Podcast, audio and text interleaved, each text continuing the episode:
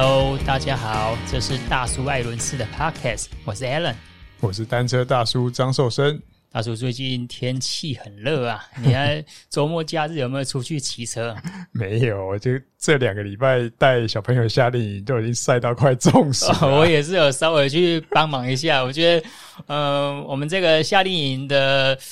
嗯，我觉得对小朋友来说其实是蛮严苛的挑战。啊我们要骑铁站山，而且在。算是日正当中，应该室外气温都可能三三三四度的时候，我们要算是一个地狱式的考验呐、也还好啦，都有掌握住这个该休息的时候休息，就是大概二十分钟、三十分钟，他们就可以休息补水，找阴凉处躲太阳。没错，那天气热的时候啊，特别是说现在在欧美有热浪，然后那个体感温度还是实际温度都已经超过四十度了。其实对户外运动来说，尤其是最近刚结束环法赛嘛，我觉得这种热的考验啊，对选手来说格外辛苦。不会啊，这个唤起夏天的记忆啊。然后，诶，我记得我们台湾的小弟我在讲齁，要做百工啊，做职业来说。得一杯冰嘛，在天气热的时候得一杯冰。第二个呢，就是做医生，因为医生他需要念很多书，加上说学历啊、考试啊、证照啊，嗯、所以我觉得以医生来说，他算是在整个我们的百工里面是最需要技巧的，而且也是最令人敬重的工作之一啊。没错，没错。然后，其实我现在发现，因为我们接下来也会访谈一位郑维庸，郑维庸是。公路上的指挥家，我们可以知道说，在近期在车坛里面有越来越多，我觉得可以说就是跟以往自行车界不太一样的，因为自行车界我们可能想说就是传统的体班生啊，或是说呃爱好者而已，但是可能比较少，就是我讲的是说竞赛能力很好的咯，嗯，就他们可能是休闲，然后训练转竞赛，然后可以练出不错成绩的，嗯，然后我们今天呢就是要访谈一位。就是他是误入精英组的医生车手，我觉得要误入精英组很不容易耶。很多人的梦想就是进入精英组而已，然后他进到精英组呢，而且还可以拿到前六名的成绩。然后我们就来开场介绍一下陈世仪，人称世仪哥，跟我们听众 say 声 hello。Hello，Alan，Hello，森哥。呃，世仪哥问一下哦，就是呃，因为。您之前的表现啊，算是在车界里面比较默默无闻，应该是说这样子。然后最近在五岭，或是说在一些爬山啊，你的成绩令人刮目相看，可以让我们知道说，就是您在最近发生了什么事情，成绩 怎么可以突飞猛进呢？哦，最近哦，最近你说，嗯，最近好像。也没有发生什么事情，我觉我觉得可能可能我最近这一两年把我的时间，就是我的准备赛事的时间跟目标，都放在西进武岭，就是我我我都把它当这两年我都把它当做我的 A 级赛事啊，对，不会啊，我两年前就。蛮注意到四一哥啊，真的啊、哦，对啊，他的 Strava 上面每天每天都有很惊人的数据啊，有我这边有看到他的数据，都两百多两百多这样，我说哇，这个 这个太厉害了，这个呃，这个森哥你可能就是你可能只有看到两百多，我有很多那种只有二三十的都没有看，然后跟听众说明一下，四一哥以前是在。我我听之前的 Podcast 讲说，您是在三军总医院当外科医生，然后目前是在医美里面当院长。我自己开业，对，我现在自己开业。所以对于医生来说，您的工作时间应该相对比较长，而且工作强度应该蛮高的吧？就是如果说我们今天，因为大家知道说每个人每一位职业车手，包括我们都是职业车手，就是有工作在身。可是对于像医生来说，平常的工作强度就这么高了，然后你练的量又这么大，你会不会说在开手术的时候，可是脚软的？卡不了呢？应该是说以前呃，以前我在内湖上班的时候，那时候的作息是我比较早。出门要到医院，所以那时候都是夜骑，嗯，就是下班之后，如果那一天没有值班，因为因为内湖就是离五指山很近嘛，就大概有时候大概七八点就牵着脚踏车就是就上五指山冲一趟下来。对，那那后来到台中上班之后，我我像我现在在诊所工作，那诊所的工作，我们像我们都是约诊嘛。那比如说我们常常约诊的时间都是早上九点半十点之后才开始约，所以那我早上起床之后到呃上班的前的这段时间，我就有一个时间我可以做晨骑，所以我现在都是变成说早上五点就出门晨骑，就是变成以晨骑为主，而且。我我觉得现在哈胆子比较小，不太敢夜骑。嗯，你的晨骑是一个人还是说团骑呢？因为我看到你的 FB 分享，可能有一些是团骑，可是以一个礼拜来说，你团团骑跟独骑的比例分别是怎样？我比较喜欢团骑，耶，就是有伴的，有伴比较不会无聊，嗯、就是可以 social。那如果是说。我我通常会一个人骑的状况有两种啊，哈，一个是一个就是约不到人啊，就是那天我我可能想要出去约不到人。第二个就是说，就是我那天想要做的事情跟团骑的内容有点不一样，不一样分为两种。像有时候现在台中有那个早鸟团嘛，哈，就是 ENS 苏老师他们约的那个早鸟团，他那个早鸟团是有强度的。如果我早上今天我觉得。我今天早上出门，我觉得我想要轻松一点，那我就我我就不会去跟那个团，我就想我就想要自己轻松一点骑。对，那或者是说，今明天我看，诶，明天好像哦，南屯有团，北屯有团，那可能他们的他们是可能就是时间上可能是比较比较休闲的，刚好是明天是我自己设定，我我想要做一个，例如二十分钟哦，或者是半个小时的一个强度，我自己就会自己就会。做我自己的 schedule 这样子，对，嗯，了解。那是一个一开始怎么接触自行车的呢？就是在接触自行车前，还有可能交叉训练啊，接触其他的运动。为什么最后自行车是你心之所向？然后到现在，可能随着年纪的增长，反而投资在器材上面。因为我看你用的设备也都蛮不错的嘛，嗯，所以应该说自行，所以应该来说，自行车对你来说算是最喜欢的运动之一了。呃，目前是这样子。我我最早是那时候我还在内湖上班的时候，就是我医院的同事，也是我同学啦。齁，那他那时候有在玩三铁，就是标铁啦，短程的呃五十一点五的标铁。那那时候大概两千零六年到零七年那个时候，他他就邀我嘛，就说啊，陈志颖你要不要来玩来玩铁人啊？那我玩啊，他就跟几个同学跟学弟。然后就一起练习啊，哈，就那时候就是很早上很早就跑去，那时候大湖公园的游泳池，然后我记得五点我们就出就出去去游游了一个小时，然后赶快六点赶快跑回医院上班，换个衣服回医院上班，嗯、然后那再用假日或者是晚上的时间练脚踏车。对啊，跑步就是跑步就比较少练，因为跑步可能想说大家都会跑嘛，就跑步就是就大家都会跑。那那时候就是玩票玩了两三场铁人吧，就是像回蓝铁人三项啊，那时候还有统一统一杯日月潭，我们也去过。嗯、对，那后来是因为呃，我我我小孩出生了啊，我那时候呃老大出生了，那老二那时候也要出生了，所以。时间上这样工作越来越忙，那时间上有限啊，所以就慢慢就变成说，因为就就没有下水，因为我要去游泳池哦，就是我觉得要准备的时间比较多，不像跑步或脚踏车啊，鞋子换了或车子签了就可以出去，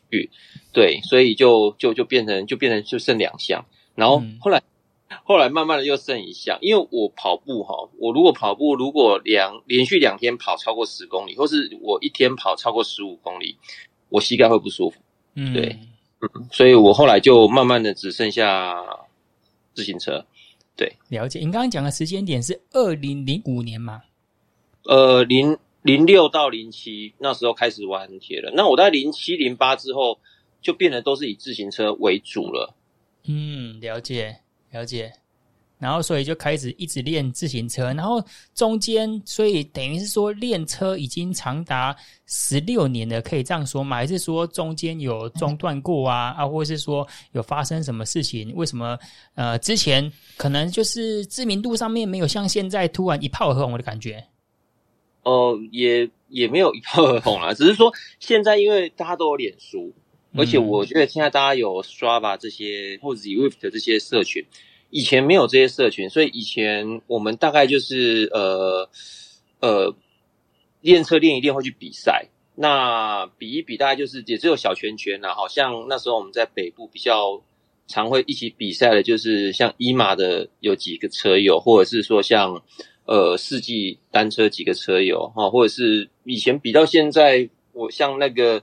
呃，陈永元哦，他在桃园嘛，哈、哦，他也是比很久。那以前我们就认识非常非常久。那后来是我到二零一零年那时候，因为我我那时候调单位，那调单位之后呢，加上我调单位要搬家嘛，然后那时候我我老三也要出生了，我三个小孩，所以时间上就非常的紧迫，所以后来我就就没有骑车啊，没有骑车，你一旦没有骑，后就会懒。一旦懒了，你就越不想骑。嗯，那你偶尔去骑一趟，你就发现，呃，怎么我现在怎么骑的那么慢，然后一直被刷卡或怎么样，然后你就会觉得说，啊，算了算了，我们就轻松一点啊，我们就偶尔游游泳，那跑跑步就好了，就变成这样。哦、对，就算是那种地方爸爸的休闲生活，就是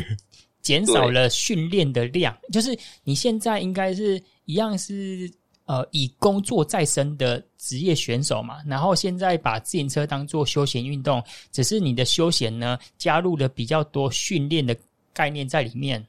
嗯，所以应该是这么说，应该是说，那二零一零年到二零一八年，我没有什么在骑，因为那时候我家里是没有脚踏车的，嗯、我就就几乎没有骑车啦。那那可能就偶尔跑跑步这样子，那那就变成呃就。就变就那个人会发福嘛。我其实我最胖的时候快到快九十，对。哦，那方便问一下四一哥的身体质量呢？就是身高跟体重分别是多少？我我呃，这个变化蛮多。我身高是一百七十五啦，嗯，对。那呃，零八像零零七零八到二零一零年那时候有在比有在比骑士协会的比赛，比联赛啊，吼。呃，不管是市民组或市民精英组，那时候我在比赛的时候，呃，跟现在跟现在我的体重来说的话，其实是都差不多。我冬天我平常没有特别在准备比赛的强度的时候，大概会在七十二上下啦。嗯，对。如果是冬天的话，冬天会大概到七十五，冬天就会吃的比较好。对。那如果是像以前在联赛最后一站阿里山，对，就是要比。阿里山之前，或者是像我我们现在就是要比五五岭记嘛，哈，要比西进五岭之前，我大概会降到七十。嗯，了解。那四一哥可以跟我们分享一下，你是怎么练车的呢？就是你在练车的时候，是有找车队进俱乐部，或者找私人教练之类的吗？现在哦，现在其实我。我没有，我没有吃课表啦，因为像我知道我我们的包括我队友还有有些车友他们会去吃呃教练的课表。那我觉得，因为我们自己有工作，而且工作有时候有变化，就不是朝九晚五这样子。有时候我就这段时间特别忙，或者是有时候这段时间就呃，比如说像疫情的关系，这段时间又又变得比较又变得比较清闲。对啊，齁，就是就是工作量有有时候就。多多少少会变化，嗯，所以呃，如果说你要我做一个固定的课表或什么的，我就比较没有办法配合。而且有时候像我现在呃，之前看 Zwift 上面的那个课表啊，我觉得那个那个都那个不是人类可以做的事情，那个是那个要要叫我做的话，我可能三天我就不想骑车了，我就觉得说这个这个太痛苦了，对，就会有一点点有一点点会有一点点抗拒啦。对，那我自己的话是属于比较那种，就是说跟队友骑车，那出去外面骑，然后呃爬山，然后吹风，我觉得这样子会让你生活跟工作压力减少，是一个舒压的方式啦。我认为这是一个舒压的方式，而且当你压力越大的时候，你就会想要出去，你就会想要呃 go hard，你就是你就想要骑的稍微比较痛苦一点，对。你会比较能够把压力释放出来。嗯，对啊，刚刚四一哥讲的也是像在描述我一样，可是我们的成绩差很多诶可不可以更具体讲一下你是怎么练的？因为一定有方法，两小时三十九分，嗯、这个西进武岭，这个不容易的。我还没有办法达到三三九，我现在还是三小时五十五分，森哥应该也差不多哦。差不多，就是可以分享一下，因为每其实我相信有在听我们的呃 Podcast 的听众，大部分都是想要有一些休闲运动，可是也想要带一点训练的概念。在里面，然后在台湾呢，其实会找私人教练吃课表的比例又相对比较少，因为我自己觉得，可能台湾从事自行车运动，可能都是三十到五十岁，然后可能有家庭，就像是一个一样，然后有了一点经济能力，可是最后面都是骑自行车，是骑帅、骑休闲，但是其实我们心里面都还是希望说，如果可以的话，我想要像是一个这么快。然后别人应该有一个方法，只是那个方法呢，他或许现在在做，然后可能在做的同时呢，他还不知道要怎么去跟别人分享。但是我相信，是一个以你的头脑、以你的经验、以你的技术，应该可以找到他的 guideline。我觉得，如果说，嗯，我我们就讲西进五岭这这个部分哈，因为我觉得西进五岭跟公路赛是不太一样。公路赛其实像我我这两三年比很多，呃，有时候比一九七或是预警的公路赛了哈。啊，你说像像我们四十岁组，就是那就是我们几个人在，有时候这几个人在比较，像我啦哈，杨宏明小杨哥啦哈，或者是詹浩远啊哈，我们这几个朋友在在在比成绩啦。那公路赛是你没有到终点，你不知道今天谁会是第一名。那你如果是比西进五岭的话，其实通常你还没有出门。你大概就知道你今天要骑多久，对，它其实是两个不太一样的东西。那如果是西进五岭的话，像五岭这种这种长坡哦，我认为第一个你的量一定要到一个基本量。你你即使再怎么样没有时间哈，你如果是在一个维持期的话，我认为一个礼拜没有八到十二个小时，你很难维持你爬长坡的基本的肌耐力。对，了解了解，所以。基础的打底要做好，对，那这个这个，我我我觉得这个强度不用很高。我所谓强度不用很高，就是说，其实我我不管我这个礼拜骑十二个小时，骑十五个小时，或是我在我在武岭比赛前一个月到两个月，我会刻意的把量增加到二十个小时。对，那这张这当中，其实我呃 Zone One 加 Zone Two 的时间呢，哈，其实比如说我我这个礼拜骑了十五个小时，那 One 加 Zone Two 的时间可能会占百分之八十五，嗯，了解到八十八。对，那我认为 Zone Two，呃，Zone Two 是你所有的，就是这个底的有氧底的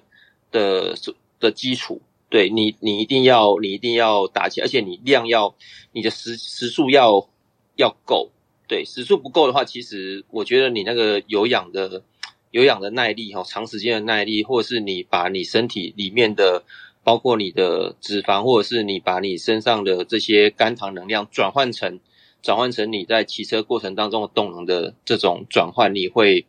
你会做不到。嗯，你刚刚讲到的 run training 是基于功率还是训练还是心率呢？呃，功率，哎，功率。所以你算很早就开始接触功率训练了。我我我刚开始骑车的时候是只有挂心跳表。大概在零七年到零九年那个时候，我是只有看心跳表，因为那时候功率非常非常贵。嗯，那时候台湾在推广呃功率的话，就是富士车队的林德明嘛，哈，嗯，林德明选手他在推广功率，他他们是用 SRM，但是台湾那时候用 SRM 的四名选手几乎没有。对，那我有一次比赛。那跟我同组的，呃，我我遇到跟我同组的同同是三十岁组的范永义范老师，嗯，那那一场比赛，他他我们比美利达杯，那时候在那个彰化哦，在彰化的横山那边，那那那一那一场他他比了第一名嘛，那我在他后面我骑了第三，那我就觉得说你怎么骑那么快？我就问他说你怎么训练？他就说你一定要用功率去看自己的功率。那我那时候才知道说哦，有功率计这个东西。那后来我在因缘际会了哈，有就是在零九年，在零九年下半年的时候，呃，刚好入手了一个 Power Tape 的后轮花鼓，那时候才有看功率。不过因为开始看不习惯，因为我也不知道，我也不知道功率代表什么意思。对，我在那段时间，我大概有半年多的时间，我有记录一下我那时候的功率，跟我现在跟我现在的已经呃已经过了十年，诶，过了十十出头年的功率做比较。其实我现在二十分钟、五分钟、十分钟、二十分钟、三十分钟的推力比，都比以前还要还要差。对，以前三十岁的时候，那时候三十分钟之内的。我都比现在好，对，嗯、对，但是什么能力提升了？我觉得是长途耐力。我觉得三十分钟以上，哈，我觉得三十分钟以上的，呃，衰退的状况来说的话，嗯，我现在好，比之前好很多，好非常多。嗯，对，我觉得是量啊，一个是量，因为以前我刚刚说之前。我没有时间嘛，所以可能一个礼拜只有骑六个小时、八个小时，可能不到十个小时，所以就会以很短的距离，比如说冲一趟五指山，或是跑去外双溪骑一趟风柜嘴这样子，然后就是尽全力骑个二三十分钟，然后就收工这样。那呃，我的三十分钟的，我三十分钟的均均瓦，我可以我可以维持一个还不错的一个一个一个推力比赛，可是过三十分钟之后，我的衰退会非常非常快，对。嗯，了解，了解，这就典型的 FTP 数字漂亮，不代表你三小时的耐力会有好的表现。嗯，所以刚刚四一哥讲到的 Zone 2的打底呀、啊，还是非常蛮重要的。对，我觉得那个蛮重要。然后，如果以这样子骑车从二零零五到现在，也算是十七年的时间了嘛。然后，五岭破三小时是要在什么时候才是你的五岭元年呢？呃，我应该是说，我那时候其实我中，我刚刚说我中间没有骑车，我最胖胖了快九十嘛。嗯。呃，后来我以前不骑车，有一半有一部分的原因是因为家庭的因素啦。我太太说，因为就是呃，因为小孩子小孩子事情很多嘛，然后小孩子又小，所以后来大概就就慢慢的就是，我相信很多车友都是这样子啦。那过了过了那么多年之后，就是。那时候，因为你你每年胖个两三公斤哦，其实你没感觉的。其实森哥也胖过，森哥 也可以体体体悟到就，其实你每年胖一点，每年胖一点，就当个上班族，每年胖一点，你是没感觉。可是你过了七八年之后，你再看以前的照片，然后后来又我后来看到脸书，以前跟我一起骑车的车友，他们还在骑，然后他们还这么的坚实 fit，对，这么这么 fit，你就觉得说哇，嗯，你就想说发生什么事了？怎么会这样子？所以我，我我那时候二零零八，那我我我有一次是因为呃去体检抽血，然后红字太多，我太太看不下去，她说：“哎、欸，你要不要？不然你你要不要脚踏车再再租一台脚踏车，再买台脚踏车来骑？”我说：“哦，这样好哦，对你这个你觉得我可以接受，还不错。”我想 问一下，你太太知道你买的脚踏车可能价位都不太便宜吗？他他知道，他知道。哦，算是蛮开明的家庭呢，非常支持的。对对对，奶爸阶段过了之后，就赶快去追寻身体健康吧。对，还是四一哥回到家有少报一个零之类的，不是自动打折的。没有，我之前买一组轮组，那因为因因因为我就我那时候就说，我那时候我的信用卡没办法办分期，然后我就想，哎，我太太说，哎，我太太，我就问我太太我说，哎，你有什么信用卡？她说有，她说，哎，那你你帮我刷一笔，她说。然后我我记得那组轮组买了六万多块，当他刷的时候，他还有点犹豫说，说是六千多还是六万多？六万多。哦，所以对，所以所以在你们家庭对自行车运动的概况非常的了解，也感谢你们家对于自行车产业的支持。因为他觉得这个不是坏事啦，对啊，就是要注意安全。对，嗯，了解。诶，四一哥的工作是医生嘛，然后以社经背景来讲说，算是比较高阶层的。然后可以问一下，就是除了自行车以外，你还有接触其他的休闲运动吗？运动类哦，运动类，因为我现在时间上的关系，其实大部分都是就是骑脚踏车啦。对，嗯、那之后我现在连假假日哦，你说像游泳、跑步，那个是偶尔偶尔。那不算不算有在固定，那就是真的是非常非常呃少的时间。像冬天有时候会跑跑跑步跑一点时间啊。那呃有时候带小朋友出去也是，现在他们大比较大了，像我我老大已经高中了嘛，那他们有时候出去，我就跟他说：“他不然我们骑脚踏车出去。”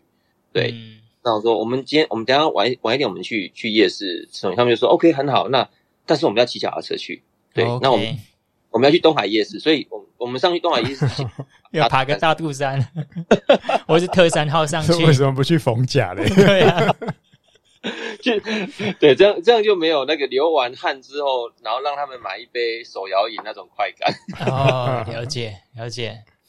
哎，四一哥的工作是医生嘛？可否聊聊你的工作呢？就是因为医生的工作，我们一开始讲过说，他的时间啊跟强度可能都跟其他的工作比较不一样。他算是一个比较繁忙的工作啊，加上又有三个小孩，有家庭啊，你是怎么取得平衡？并且长期执行呢？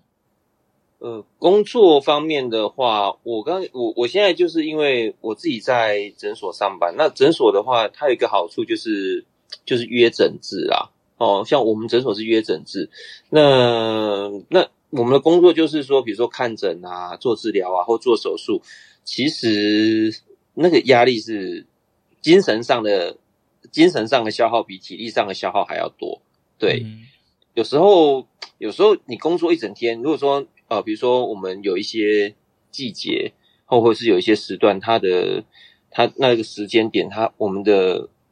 患者就是会约的比较多哦。如果说那那段那个礼拜刚好约的比较多，然后工作又排的比较满，其实那个礼拜你你出去外面，你不要说要做什么强度，你要光要骑个中途，你都觉得说很累很累，因为你你。你有时候工作的，我们常讲说工作的 TSS 比练车 TSS 还要高，这、嗯、就是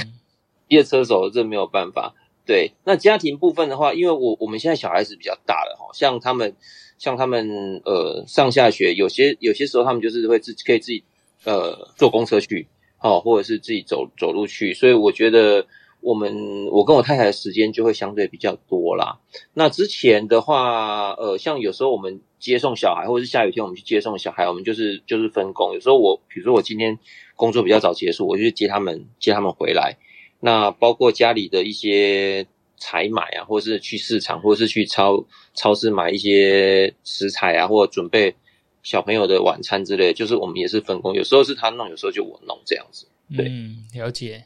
了解。那作息时间大概是怎样呢？我的时间，我大概我现在哈，我现在大概就是早上四点半左右，生理时钟就会起床。对，那弄一弄，准备一下，通常在五点五点多出门啊。对啊，因为现在现在大家车友约骑车，通常都是五点半就是就集合了，或五就不到六点就集合了，所以你大概就五点多就是要出门去去集合点。对。那前一天晚上，如果是呃休息时间的话，我大概就是十点或十点半左右就会准备要休息。对啊，除非是最近因为前一阵在看环法嘛，所以就都、都都比较晚睡。对，都比较晚睡。我尽量不超过十一点到十一点半。嗯，了解。所以这样子休息时间也不算特别的长哎。啊，这样子整天的工作，你会觉得很有元气吗？有元气的话，应该是说，我我如果连续几天哦，工作都排得很满的话，工作排得很满，那你会觉得会很累很累很累。那如如果说我，比如说我今天，因为我我我现在没有每天上班，我我一个礼拜可能会有一天到两天，我那一天我是尽量不约的，就没有约患者啦，因为诊所里面还有其他医生嘛。那我我那个时间就是变成我自己可以可以调整我的作息，我可能就是。可以，呃，下午可能就是在家里休息或睡个睡个睡个午觉，睡得比较，就等于是一个转换啦，等于是一个转换。如果说连续好几天都这样，都是都是工作比较忙，或者是说，呃呃，睡觉时间，呃，除了睡觉时间之外，没有其他时间休息的话，我觉得这样就会比较累，就会比较累。可能你你在你在训练，或是你在你在运动的时候，你会比较。比较懒呐、啊，你就会整个比较有点厌倦的感觉，嗯，厌倦，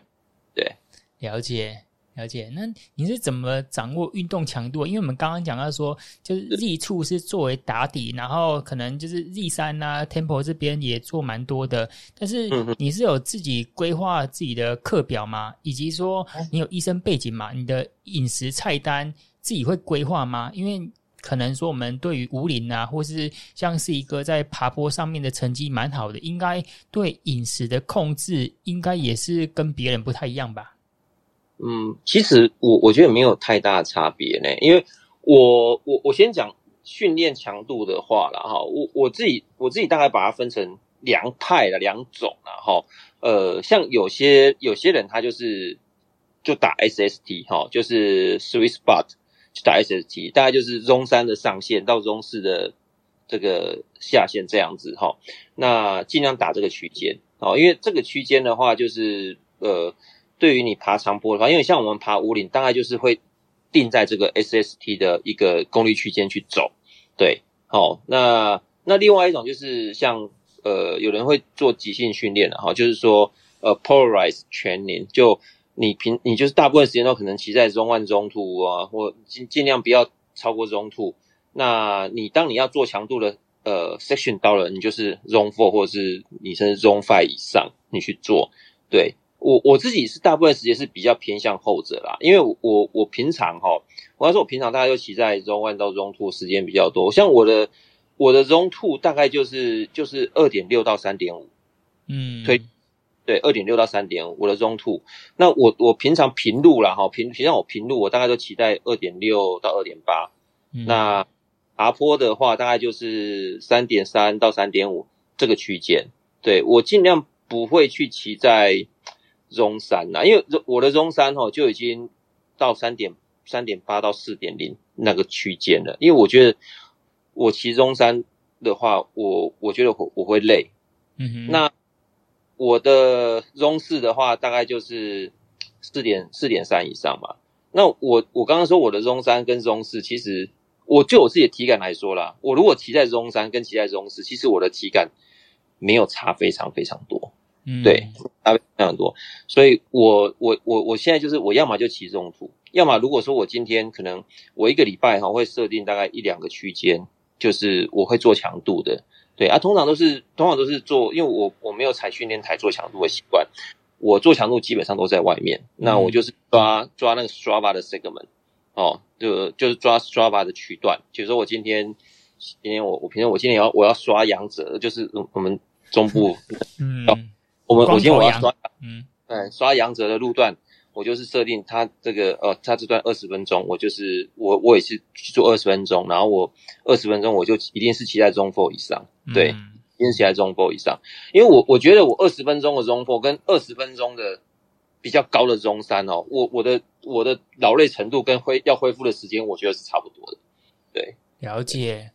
对，我刚刚找到一个问题点的，就是四一哥讲说。Zone Two 跟 Zone 三算是您做的基底训练做蛮多的，而且对这种长途耐力的帮助很大。我刚刚听到一个关键点，就是你的 Zone Two 是我的 Zone Five，对，难怪说我会跟不上集团，跟我的 Zone Two 做太多，有可能是我的 FTP 在测试的时候没有真实的还原我的体力啊，所以我其实是可能是 Active Recovery 就是 Zone One 的强度而已。我我的 Zone，我其实我大部分期待是最多时间应该是在 Zone Zone One 不算的话，应该是 Zone Two 是最多啦。对，那我的 FTP，呃，我其实我我现在的我因为我现在快四十五岁嘛，那我跟我三十岁的时候，我那时候有大概有大概快一年的时间，我那时候有功率有 Power Tap 功率级的，我那我那个 data 我有我有一些 data 我有留。嗯哦，我其实我其实我比较过了哈，其实真的还是会随年纪衰退，而且时间越短衰退越多。像我五分钟、十分钟都比以前衰退比例来的多，那三十分钟就比较没有那么多。像我以前我三十岁的时候，我三十分钟我可以我可以均推五点零，对。那我现在大概状况好一点，大概推到四点八，我是推得出来的。对，哎，那所以。嗯，我会觉得说，就是医生算是允文，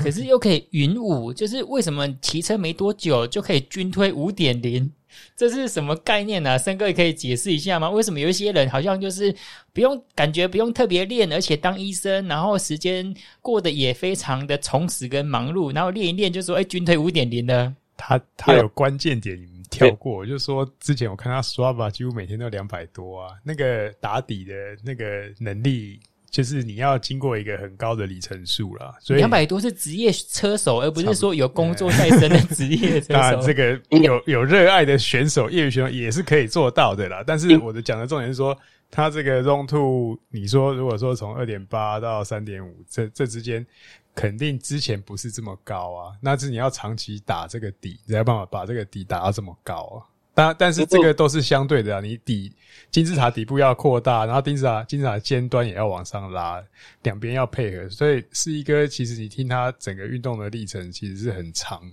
这样子累积下，而且要持续不间断，而且他们现在，我觉得他们现在这些呃算是呃业余组的都蛮聪明的，就是有点像自学，很优秀的自学学生，因为看了很多功率跟方法之后。用很有效率的方法去创造出这些自己的空间，然后再配上自己的体感啊，自己的感受，就有办法做到这样的程度。嗯，了解。刚刚哥讲了一个重点，就是就是体感，因为以前哈，我们我我我说以前我大概就骑五指山嘛，就跟就是现在曾伟用他们在骑那个五指山。那呃，我以前在骑车的时候，因为我我刚刚说时间有限。可能就下班的时候就出去就打一趟五指山，那因为以前都只有挂心跳表，所以我的我的 LT 我的 LT 大概是三十岁的时候，那我那时候 LT 大概一百七十五心率啊，我讲心率，所以我那时候骑车的模式只有一种，就是大湖山庄街过了那个要转上五指山就按表，然后就是往十里骑，就骑到五指山山顶才才才才才休才休息。嗯。所以我那个时候，我大概我觉得，我觉得我后来在想，我那个时候我就是我把我的 LT 就是能够打在一个很稳定，而且我就是就是很紧绷的一个一个一个区间呐。那长途耐力的话，我认为我是到台中之后我才开始建立的，我有有点反过来，我我也我也不知道这个这个东西到底怎么解释，就是。就是因为以前是时间的关系，所以就做很短的时间。那很短的时间，那我就只做强度而已。所以你你像我，如果说比那一种，就是说一个多小时以前呐，好比一个多小时的比赛，然后最后终点可能是一个二十分钟的爬坡，那那我成绩都非常好。可是如果你叫我去比花东，那个都是骑着要死不活的，真的。嗯虽然没有大，都是非常非常累，因为长途的耐力。那后来到台中之后，因为台中很多平路可以骑，不像台北。台北你要骑个平路哦，你要翻山越岭到那个淡季那边去，那个那个一般人出 那个这个真的非常非常困难，而且那边又常下雨，嗯，而且风又很大。对，所以来台中之后，跟车友这些车友团体，像我我现在都跟小凡嘛，李旭凡他们在在在骑车。那像他以前是国手，所以他他们在平路的骑乘的话，那个速度感是非常好。所以基本上我找他出来骑车，因为他平路比我比我好很多，我都我都找他练平路，就是就是你哪里强，我就我就我就跟你去骑。对，那跟他们骑久了之后，我觉得呃，当你平路骑的够好的时候，比较好的时候，你的爬坡能力也会变好。嗯，了解，了解，你的爬坡能力会变好。嗯。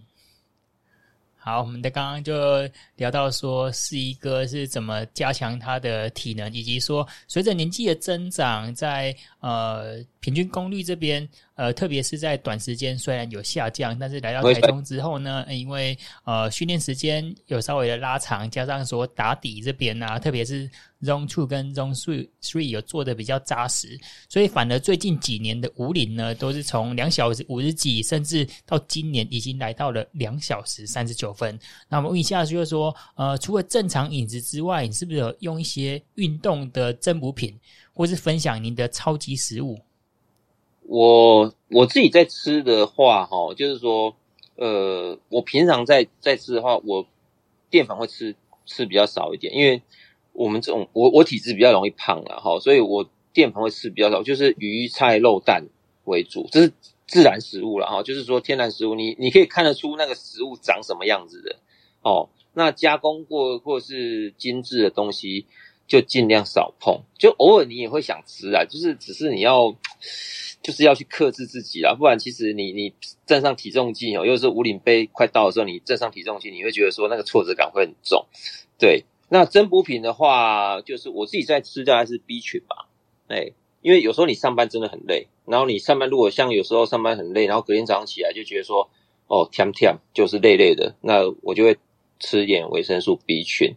然后还有就是呃浓缩的樱桃汁，哦，它它是可以减少运动后的酸痛啦。我我我我对这个东西我，我其实我没有推销，我也没有特别的说交叉比对了哈，只是说我看大家在喝，而且我自己喝了觉得也还不错，像饮料一样蛮好喝的，所以我偶尔也会运动完之后就会觉得说来一杯冰的这个，对，就是就是当做当做饮料，然后也也觉得说，哎，这个喝了呃应该是应该是可以减少有害，对对对对。嗯那还有就是乳清啊，乳清我大概去年才开始吃啊，就是我觉得有一次跟陈建良嘛，是跟小黑他们就是我们就去骑那个塔塔加嘛，那骑完之后他就说，哎，你你没有你都你没有在喝这个乳清，因为他吃素，所以我我觉得他可能本身来说蛋白质的摄取不像我们平常都吃这些鱼肉啊、哈蛋啊这些东西吃那么多，对，那。它的蛋白质摄取的来源有限，所以乳清蛋白对他来说是一个很很很主要一个来源。然后他那我说，我就问他说：“你觉得吃这个有用吗？”他说：“他觉得有用，而且他他自己吃很久，他觉得有用。”然后那我想说，那你职业选手你都这样说了，那我我所以，我那时候从那时候开始，我也开始在喝乳清，然后就是喝一些乳清。有时候就是我像这种东西，我自己因为平常我们在台湾哈。台湾基本上都是大家都吃到胖死，没有人饿死的啦哈，所以对吃的东西都是其实都很够啦。那有时候可能今天你今天呃，比如说假日跟车友出去啊，然后被蹂躏了一番，然后回来之后你就觉得很累，你就觉得说啊，那我们泡杯乳清来喝，哦，就是当做一个嗯，当那个补品这样子，然后那那有刚刚就刚 Alan 跟森哥讲的嘛哈，有益无害嘛，对，有益无害。那我觉得这些东西哈。我我觉得你一定要自己吃习惯的，你才去吃。我我像有些东西我也忘记什么东西，就是以前看车友在吃，哎，我觉得哪是那个那个味道啊，像 BCAA 哦，有些 BCAA 那个味道我真的是没有办法。对，所以我那个东西我就绝对不会勉强自己。对，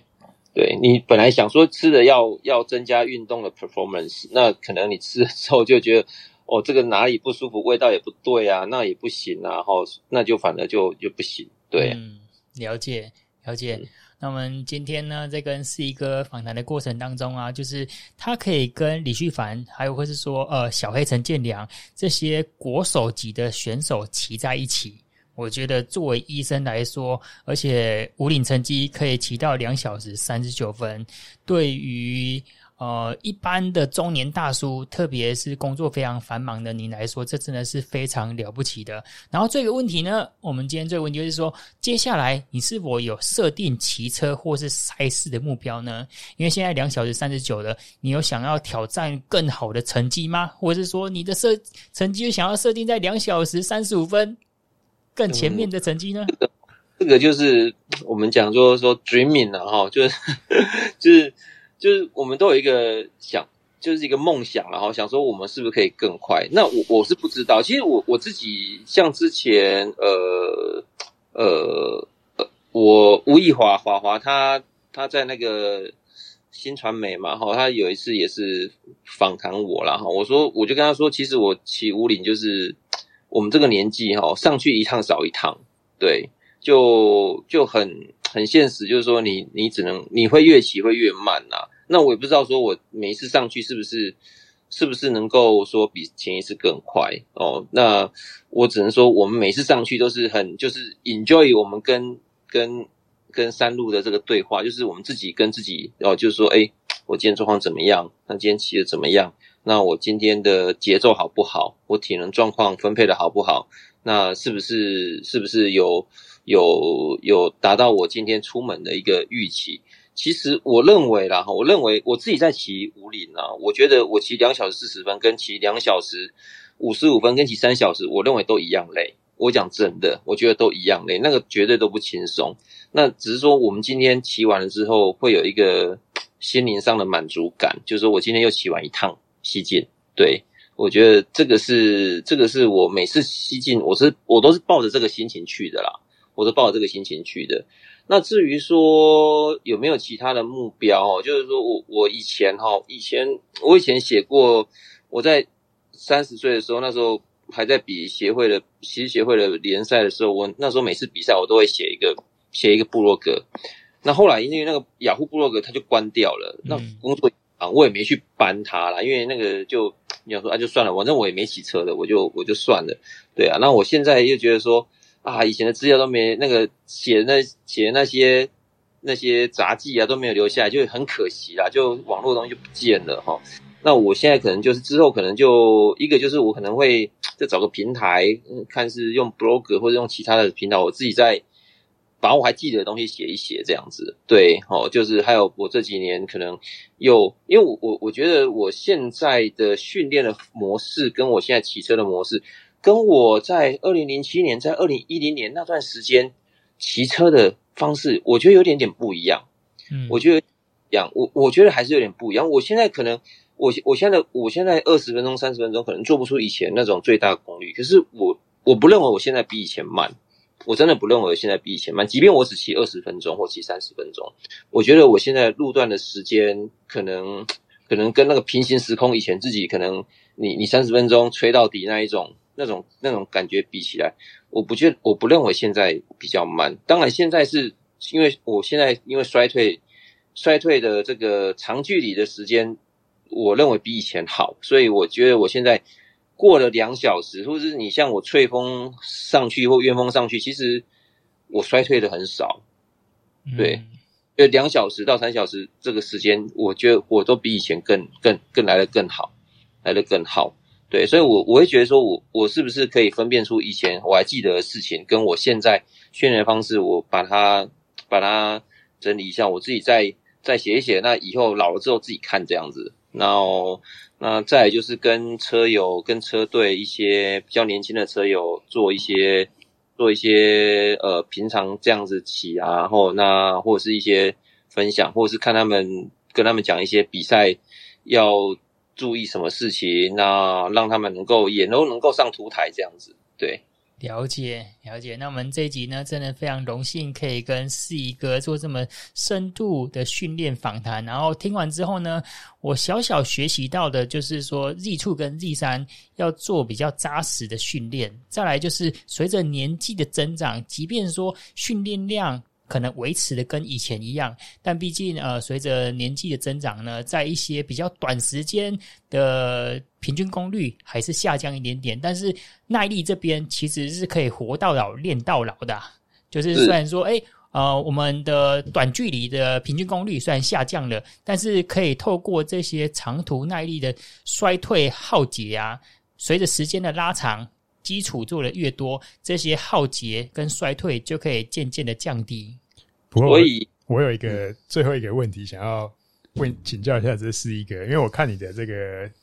个人五岭西进五岭前十的这个排时间，从两小时三十八分到两小时五十四分，而且你每年上五岭的次数这么多，就是可能是一个可不可以分享一下你对于西进五岭这一段路，你已经骑得非常熟了，那。在配速上面，给一般的接下来可能九月也有五岭杯啊，其他的听众有没有什么样的一个建议？就你个人的经验上，你譬如说哪里配速不好，你什么时候会爆掉啊？这些过程你大概是怎么监控你整个配速的过程？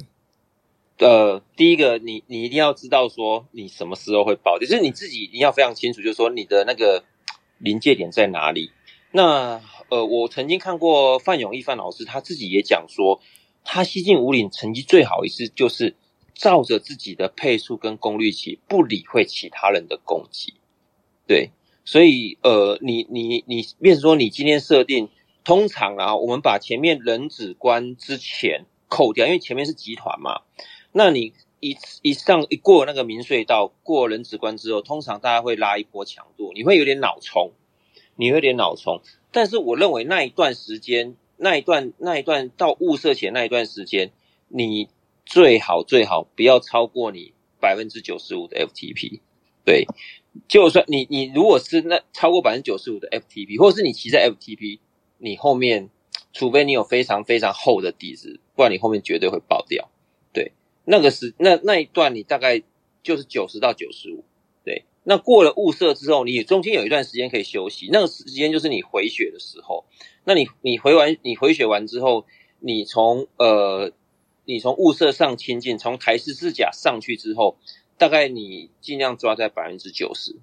对，百分之九十，哎，就像 FTP 的百分之九十。那到了清境之后，又到翠峰，中间有一段可以休息的啦。所以你平常第一个就是说，你要知道你自己的临界点，你什么时候会爆掉。你什么时候的功率，你这个功率你可以维持很久都不爆，你会自然的衰退没有错，但是你不会爆掉。